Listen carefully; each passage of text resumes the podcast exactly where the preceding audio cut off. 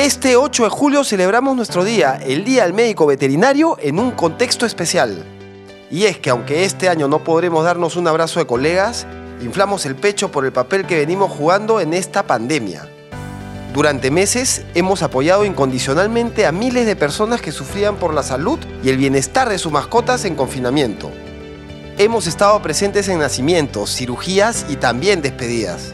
En momentos donde las personas han creado vínculos aún mayores con sus mascotas. Brindemos pues en este día, estemos orgullosos de nuestra noble profesión que ayuda a los animales y a través de ellos a los humanos.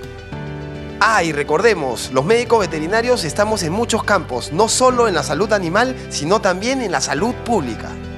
Por todos mis colegas y por el bienestar del planeta, levanto mi copa hoy día y les digo, feliz día del médico veterinario 2020.